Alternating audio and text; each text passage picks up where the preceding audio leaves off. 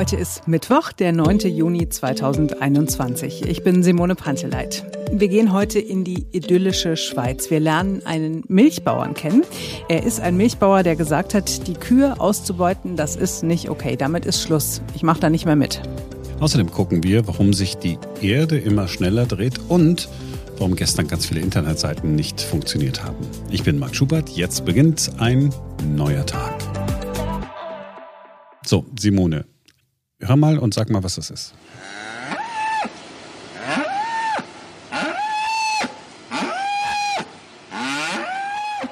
Ich vermute, es ist eine Kuh. Ja, es ist eine Kuh in der Tat. Beziehungsweise eine sehr junge Kuh wahrscheinlich. Es klingt wie ein Kälbchen. Nein, aber hat was mit Kalb zu tun. Das ist eine Kuh, die nach ihrem Kalb ruft. Hm. Ja, das ist ja ähm, in der mhm. Natur so vorgesehen. Sie, sie ruft danach, weil das Kalb ähm, dann möglicherweise die Stimme wiedererkennt und dann zurückkommt. Weil in so einer großen Kuhherde, also damals, als sie draußen gelebt haben, ne, kann so ein Kalb ja mal schnell verloren gehen.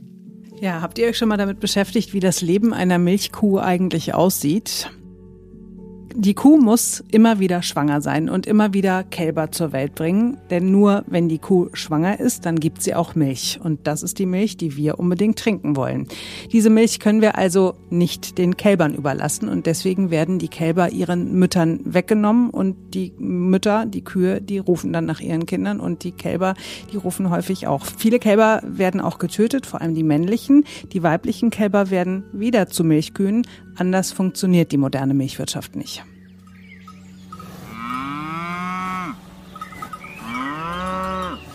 Ein Milchbauer in der Schweiz, der macht Schluss damit. Er hat immer noch Kühe, er produziert immer noch Milch, aber das völlig ohne Tierleid. Urs Marti ist der Mann, der ganz anders mit seinen Tieren umgeht, als man das von einem Milchbauern erwarten würde. Ihm gehört der Biohof Hübeli in Kallnach. Den Hof gibt es schon seit Hunderten von Jahren, aber Urs Marti hat ihn revolutioniert. Wir wollten einfach nicht mehr zusehen, wie Tiere leiden auf unserem Hof. Ähm, ich bin auf dem Hof aufgewachsen und, und habe das halt mitbekommen, wie man zum Beispiel in der Milchwirtschaft den Kühen gerade äh, direkt nach der Geburt die Kälber weggenommen hat und, und sie dann die Kühe den Kälbern ähm, gerufen haben, zum Teil tagelang und umgekehrt natürlich. Und äh, ich hatte auch nie ein gutes Gefühl, wenn, wenn mal ein, eine Kuh äh, oder ein Ochse zum Schlachthof musste und ähm, habe mich dann mit dem Thema äh, Tierrechte auseinandergesetzt und kam dann zum Schluss, dass ich das eigentlich nicht mehr unterstützen möchte, das Tierleid. Ähm, und so ähm, haben wir uns dann 2016 entschieden, die sogenannte Tierarche Seeland aufzubauen, also eigentlich ein, ein Gnadenhof auf unserem Bauernhof. Und das heißt, da leben jetzt auch noch äh, Kühe, die früher schon bei Ihnen waren? Genau, rund die Hälfte, also genau 20 äh, Kühe sind es, ähm, die waren vorher schon bei uns. Respektive sind ein bisschen weniger, weil ähm, ihre Kälber, die sie dann zum ersten Mal behalten durften im Zuge der Umstellung auf, auf diese Tierarche, die sind auch immer noch bei ihnen, also die leben auch bei uns, genau. Hm. Wie alt wird so eine Kuh? ich denke, so 25 Jahre ist eine realistische Lebenserwartung. Ja, aber nur wenn die Tiere leben können wie bei Ihnen. Äh, wie, wie lange lebt eine Kuh, wenn sie, ja, ich sag mal das Wort, genutzt wird? Mhm. Das ist ein bisschen äh, abhängig auch vom, vom Land und der Intensität. Ähm, ich denke, in der Schweiz wird eine Kuh etwa sechs bis acht Jahre alt. Das ist relativ, also eine Milchkuh, ich spreche jetzt von Milchkühen, das ist relativ viel im internationalen Durchschnitt. Ähm, aber ähm, in anderen Ländern hat eine Milchkuh vielleicht noch zwei Kälber, wenn es hochkommt drei, dann ist sie spätestens mit fünf Jahren, ähm, ja, geht sie durch den Fleischwolf. Hm. Wie war das, als Sie äh, jetzt zurück in die Kindheit, wann haben Sie zum ersten Mal das Gefühl gehabt, nee, so ich will nicht, dass die Tiere so behandelt werden. Können Sie sich daran erinnern? Das ist schwierig zu sagen. Ich, ich mag mich noch erinnern, dass ich, äh, dass ich nie äh, Hühner nie gegessen habe, weil ähm, wir, wir, nennen das Poulet und, und ich habe immer, beim Pule sieht man halt wirklich das Tier so. Also man sieht, was man isst und das hat mich immer geekelt. Hingegen habe ich äh, sehr lange eigentlich Fleisch gegessen. Das war halt auch selbstverständlich bei uns auf dem Hof und auf dem Land. Und ähm, wurde dann eigentlich erst, während ich das Gymnasium besucht habe und mich eben mit dem Thema auseinandergesetzt habe, also im Alter von etwa 17, 18 Jahren, äh, habe ich, äh, wurde ich zum Vegetarier und habe, ähm, ich habe entschieden, dass ich kein Fleisch mehr esse. Und weil ich mich dann auch noch intensiver damit auseinandergesetzt habe mit der Thematik und gemerkt habe, dass es eigentlich gar nicht konsequent ist, weil ja Milchwirtschaft auch immer Fleischwirtschaft ist, also Käse zum Beispiel, da, da haftet eigentlich auch immer der Tod an, um es ein bisschen krass zu formulieren, und wurde deshalb ein Jahr später mit, ich glaube, ich war 18,5 und so, wurde ich dann zum Veganer, während meiner Zeit im Gymnasium. Und wenn Sie sagen, ähm, dem, dem Käse haftet der, der Tod äh, mit an, dann spielen Sie auch äh, darauf an, dass den Kühen ja auf der einen Seite die Kälber weggenommen werden und dass Kälber dann auch geschlachtet werden, wenn man die für nichts mehr gebrauchen kann. Genau, also Stierkälber, also die männlichen Kälber, die sind meistens überflüssig und die äh, versucht man dann in möglichst kur kurzer Zeit ähm, zu mästen und dann werden sie in, ja, nach wenigen Wochen, im besten Fall wenigen Monaten, besten Fall wenigen Monaten geschlachtet, genau. Bei den Kühlkälbern, also den Kuhkälbern, also den weiblichen Kälbern, kann es sein, dass man äh, sie zur Nachzucht braucht, also dass, dass sie dann die quasi die, die neuen Milchkühe des Betriebes werden. Ähm, auch hier je nach Intensität des Betriebes wird das gemacht oder eben auch nicht, weil es, ähm, es dauert halt seine Zeit, bis aus ein Kalb dann eine Kuh wird. Ähm, genau, aber auf das habe ich angespielt, ja, dass schlussendlich die, die Kühe, die deren Leistung nachlässt und, und auch die Kälber, die nicht erwünscht sind, dann eben auch ähm, im Schlachthof enden, genau. Würden Sie sagen, dass Milchkühe leiden? Unbedingt, ja. Weil sie tatsächlich permanent neue Kälber zur Welt bringen. Die Kälber werden ihnen immer weggenommen. Genau. Und sie sind ja auch ein Großteil ihres Lebens äh, trächtig, also schwanger. Und das ist ja auch immer eine körperliche Belastung. Sie haben dann irgendwann gesagt, okay, es gibt bei mir keine Kuhmilch mehr, aber Sie stellen, und das fand ich äh, eine sensationelle Idee, trotzdem weiter Milch her. Äh, erzählen Sie uns kurz davon.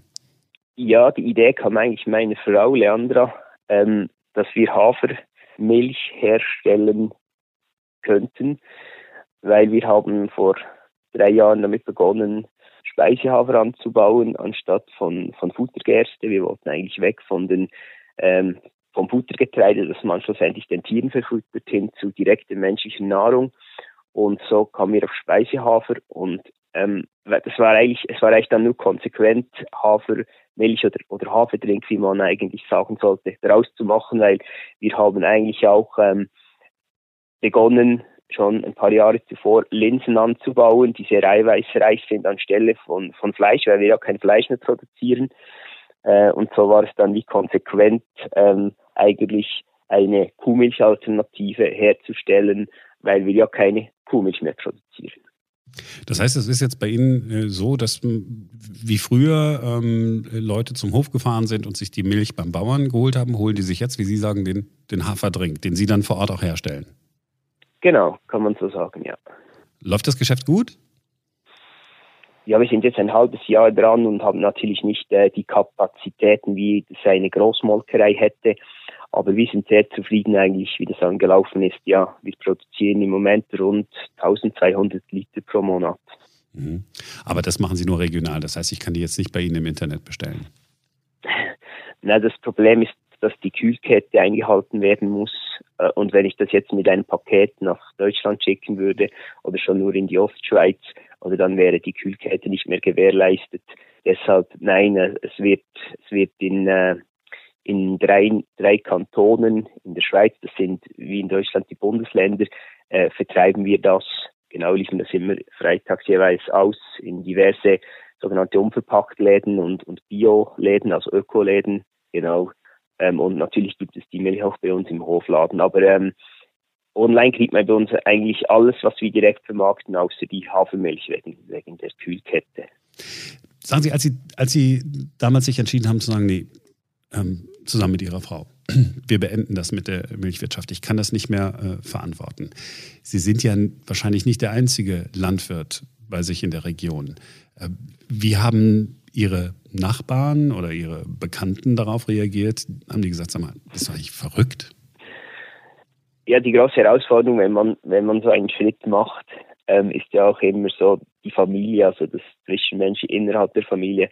Und meine Eltern haben das zum Glück eigentlich äh, gut aufgenommen. Äh, sie wussten auch schon, wie ich ticke, weil ich seit äh, 20 Jahren Veganer äh, war zu diesem Zeitpunkt, also fast 20 Jahre.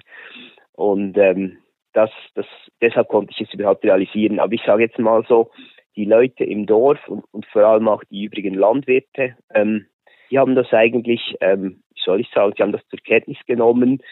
Viele haben es wahrscheinlich sehr lange auch gar nicht gewusst, was wir hier machen. Ähm, und da bin ich wirklich positiv überrascht von, von meinen äh, Berufskollegen im Dorf, weil hier herrscht eigentlich eine, eine liberale Grundstimmung. Man lässt einander machen und, und jeder versucht irgendwie ähm, ja, sein Bestes und irgendwie über die Runden zu kommen. Also von dem her wirklich äh, hatte, äh, wurden mir nie irgendwie Steine in den Weg gelegt oder so. Sie sind jetzt nicht der aussätzige vegane Hafermilchbauer da ja, zumindest, zumindest kriege ich das so nicht mit, obwohl ich doch hier und da mit anderen Bauern Kontakt habe. Es kann sein, dass mal äh, an einem Stammtisch irgendein Wort gefallen ist oder so oder ein Scherz, aber ähm, es wurde mir nie zugetragen und damit könnte ich auch leben. Nein, ich bin jetzt nicht der Aussätzige, deswegen. Ja, das ist doch schon mal gut. Das, was Sie da jetzt gemacht haben, das ist ja etwas, was, ähm, na erstmal wahrscheinlich sind es auch finanzielle Einbußen, die man am Anfang hat, nehme ich an, ne? Ja, man muss das natürlich schon gut planen. Man kann nicht von heute auf morgen mit der Milchwirtschaft aufhören und, und gleichzeitig die, die Rinder nicht mehr nutzen. Bei uns war es ein Prozess. Also wir haben eigentlich drei Jahre vor der Hofübernahme haben wir schon damit begonnen, erste Pensionskühe bei uns aufzunehmen, während mein Vater noch gemolken hat, aber immer weniger gemolken hat. Und so waren wir dann nach zwei Jahren, also Ende 2017, am Punkt, wo wir gesagt haben, so jetzt stimmt es auch finanziell und jetzt beenden wir wirklich die, äh, also jetzt wird nicht mehr gemolken, jetzt setzen wir ganz auf die Tierarche Seeland, also auf den Gnadenhof. Ist das, was Aber Sie, es braucht den Mut, das ist klar, ja. Ja, äh, das, das, das, das glaube ich sehr wohl. Ist das, was Sie gemacht haben, etwas, wo Sie sagen, ja, das ist eigentlich die Zukunft der Landwirtschaft und kann das jeder Bauer auch so ähnlich machen wie Sie? Nein. Nein, das, ähm, das ist sicher nicht, nicht ein, eine, eine Blaupause für, die, für jeden Betrieb oder für jedermann. Ähm, ich denke, erstens mal ist es, äh, braucht man gewisse Voraussetzungen, damit das, damit das funktioniert. Es braucht auch ein, ein Gutwill von Berufskollegen. Äh, vor, vor, allem muss auch die Familie mitmachen. Ähm, und es kann natürlich auch nicht in, in, in jedem Dorf ähm, ein, ein Landwirt sowas machen, weil schluss, schlussendlich ist man dann auch wirklich darauf angewiesen, dass man, ich sage jetzt mal, idealistische Leute anspricht und findet, die, die das dann unterstützen mit, mit Patenschaften. Von dem her ist es sicher, ähm, es, es, hat sicher Potenzial, aber das Potenzial ist begrenzt auf Leute, die, die solch eine, eine Idee oder, oder ähm, solch ein, ähm, einen Gnadenhof unterstützen. Das ist mal das Erste. Ähm, und das andere ist, dass ich persönlich jetzt auch nicht finde, dass das jetzt äh, die super Lösung ist zum, zur Ernährung der Menschheit oder zu, für eine, für eine ähm, soll ich sagen, ähm, nachhaltige Landwirtschaft. Dass wir mit der Tierarche Seeland gestartet haben, also die Tiere aus der Nutzung genommen haben, das war eine moralische Entscheidung. Das konnten wir anders nicht mit unserem Gewissen vereinbaren. Aber es wäre ja auch völlig legitim, dass ein Betrieb sagt, ich setze jetzt einfach auf, auf Gemüsebau. Zum Beispiel, ich mache jetzt einfach Gemüse und, und produziere so direkte menschliche Nahrungsmittel und so kann er natürlich mehr Kalorien produzieren, als wenn er gleichzeitig, so wie ich jetzt, noch 40 Rinder ernähren muss, weil ähm, zwei Drittel meiner Betriebsfläche sind jetzt einfach Gras, oder weil ich diese Tiere noch habe. Also äh, Rinder brauchen extrem viel Fläche. Und bei, bei mir war es halt wie ein Kompromiss zwischen meiner oder unserer Moral. Deshalb haben wir die Tiere behalten. Aber Äh, auf der anderen Seite wollen wir schon auch Lebensmittel produzieren und das braucht halt auch Fläche. Lebensmittel produzieren, aber keine Viehwirtschaft mehr? Wäre das so eine Vorstellung, die Sie haben in 20, 30, 40 Jahren? Das wäre sicher, ähm, das wäre sicher eine Möglichkeit, wie man ähm, die Flächen, die zur Verfügung stehen, effizient nutzen könnte, genau, weil es ist ja bekannt, dass eigentlich die Milchwirtschaft oder auch die, die, die Produktion von Fleisch dass das eigentlich ineffizient ist, weil eigentlich die, die pflanzlichen Kalorien, äh, zum Beispiel in, in Form von, von Frischgras oder einfach Futter, die das, die das Rind, das Rind oder von mir auch das Schwein oder das Huhn zu sich nimmt, immer zuerst durch den Tiermagen gehen, oder? Und was dann schlussendlich rauskommt in Form von Fleisch oder, oder von Milch, das ist dann nur ein Bruchteil dessen, was eigentlich ähm, an Kalorien ähm, vorhanden waren. Und deshalb ist die direkte menschliche Ernährung eben äh, Linsen oder, oder äh, äh Polenta-Mais, den wir auch anbauen, das ist, da, da ist dann wirklich, das geht dann direkt zum Menschen und da ist kein Kalorien- oder ähm, Energieverlust zwischen Feld und ähm, Essteller. Genau. Und tatsächlich ist es ja so, dass äh, die ja, die Reise genau in diese Richtung geht, ganz offensichtlich, wenn man sich so anguckt, äh, wie pflanzliche Ersatzprodukte vielleicht als Übergangslösung äh, an, mhm. an äh, zugenommen haben in den vergangenen Jahren, dann ja, steuern wir ja vielleicht auf eine pflanzlichere Zukunft zu. Herr Marti, haben Sie vielen Dank. Ist gern geschehen. Ich danke Ihnen für Ihre Zeit.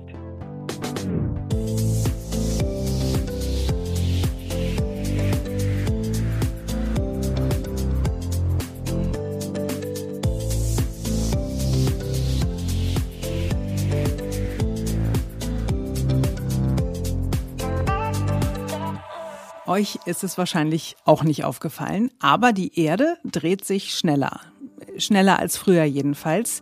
Dieses Jahr könnte das kürzeste Jahr werden, das wir je hatten. Das vergangene war schon kürzer als all die Jahre davor. Das Jahr ist kürzer, weil die Tage kürzer sind. In den vergangenen fünf Jahren hat die Länge eines Tages um fast anderthalb Millisekunden abgenommen und niemand weiß so wirklich, woran es liegt, aber es gibt eine Theorie. Ähm, ja, vielleicht hat es mit dem Abschmelzen der Polkappen durch den Klimawandel zu tun. Das Wasser ist äh, in die Ozeane geflossen und hat dadurch vielleicht so ein ganz minimales Schlingern ausgelöst. Ist nur eine Theorie. Und wenn das so weitergeht, dann dauert es nur noch ein paar Jahre, dann müssen wir handeln. Dann müsste zum ersten Mal eine Schaltsekunde eingefügt werden. Bislang hat es immer nur Schaltsekunden gegeben, die abgezogen worden sind, weil die Tage in der Vergangenheit immer länger waren als 24 Stunden.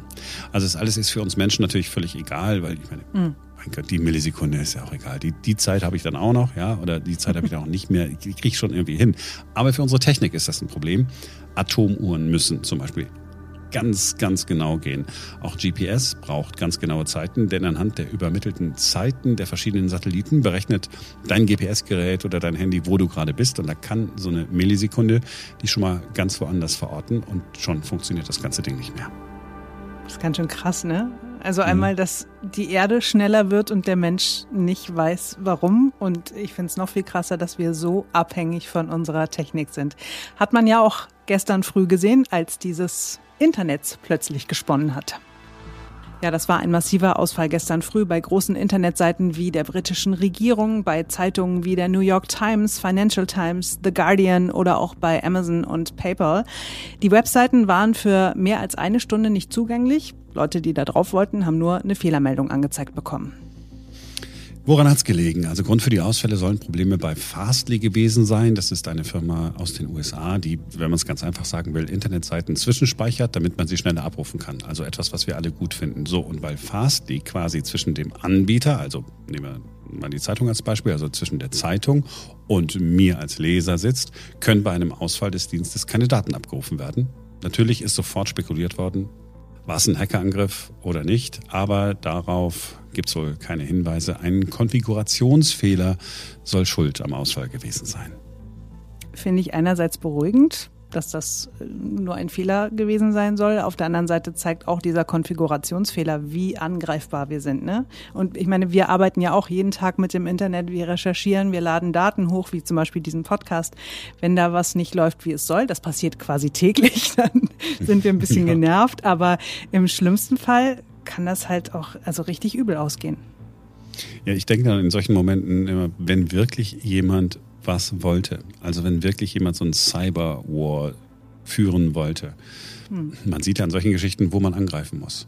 Und ja. diese russischen Hacker, was die jetzt in den vergangenen Wochen und Monaten alles so auf die Beine gestellt haben, wenn man es positiv äh, sagen will, da wird da mal eine Seite attackiert, dann wird da ein bisschen Geld erpresst. Das scheint alles irgendwie nur so relativ harmlos zu sein, aber in Wahrheit boah, sind wir total vulnerabel. Wie wir ja alle wissen, sagt man jetzt vulnerabel. Also wir sind äh, sozusagen alle, die im Internet. Verletzlich, sind, angreifbar? Ja, sind eine vulnerable äh, Gruppe. Und ja. irgendwann wird jemand, irgendwann wird jemand das große Ding leisten. Ich, ich spüre das. Vielleicht sollten wir alle in die Schweiz gehen und Hafermilchbauern werden. Also Lust hätte ich. ich bin dabei. Tschüss, macht ihr was. Macht, was ihr wollt, Leute. Podcast morgen gibt es nicht mehr. Wir sind alle in der Schweiz und bauen Hafer an. Ich mache dann Hafermilchkäse. Ja, gerne. Ach, siehst, ich hätte ihn fragen sollen, ob man Hafermilchkäse, ob man Hafermilchkäse machen kann. Wegen Schweizer Käse und so. Das, ach, das ist doch bestimmt gewusst. Naja, egal. Können wir ja mal googeln. Wenn denn dieses Internet funktioniert, ne? Hm. Okay, ähm, das war's für heute. Wir wünschen euch einen wunderschönen Tag, hoffentlich online. Und äh, wir sind morgen wieder bei euch, denn dann ist wieder ein neuer Tag. Macht's gut. Bis dahin. Tschüss.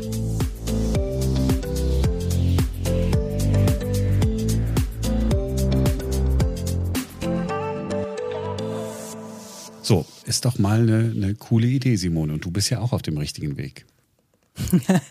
ja, ich, ich finde langsam den Pfad der Tugend. Ja, äh, tatsächlich äh, durch meine Kinder ein bisschen initiiert. Die sind ja äh, vegetarisch und zum Teil auch vegan unterwegs. Und äh, ich trinke meinen Kaffee morgens jetzt wirklich auch nur noch mit Hafermilch.